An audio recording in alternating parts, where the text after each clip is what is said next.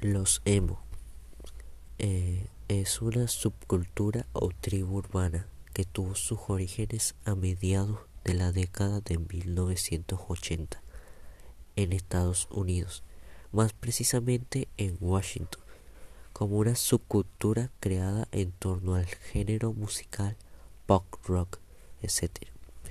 Subgénero del estilo hardcore punk y una estética particular y social. Emo es un acortamiento de la palabra emocional. Sus orígenes. Los orígenes se remontan al escenario de los años 1980 en Estados Unidos. Sin embargo, las características exteriores actuales no se desarrollaron hasta la década del 2000. Los primeros emos visten con una estética hardcore punk en los conciertos. Más tarde, el spoke rock creado a partir del Sweet Kid fue eh, acuñado por el cantante Justin Perso a partir del spoke rock. Se establecieron las pautas para el estilo de moda de hoy en día.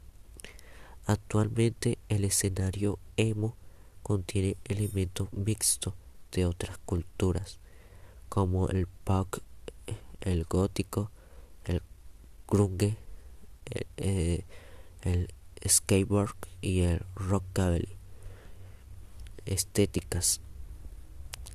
Por lo general entre los adolescentes, el término emo está vinculado a una estética de vestimenta y peinado, que puede estar compuesta por el uso de pantalones entubados, camisetas de mangas cortas que a menudo llevan a los nombres de banda rock, con camiseta de mangas largas debajo y pelo liso, a veces teñido de negro, morado o colores llamativos, con largos frequillos hacia un lado, a veces cubriendo uno o, ambos ojos, y en algunos casos utilizan un maquillaje oscuro alrededor de los ojos, también labial negro y pintura blanca para resaltar la palidez en la cara ideología y personalidad. Está bien asociado a un carácter especialmente emotivo, emocional, sensible, tímido y introvertido, etc.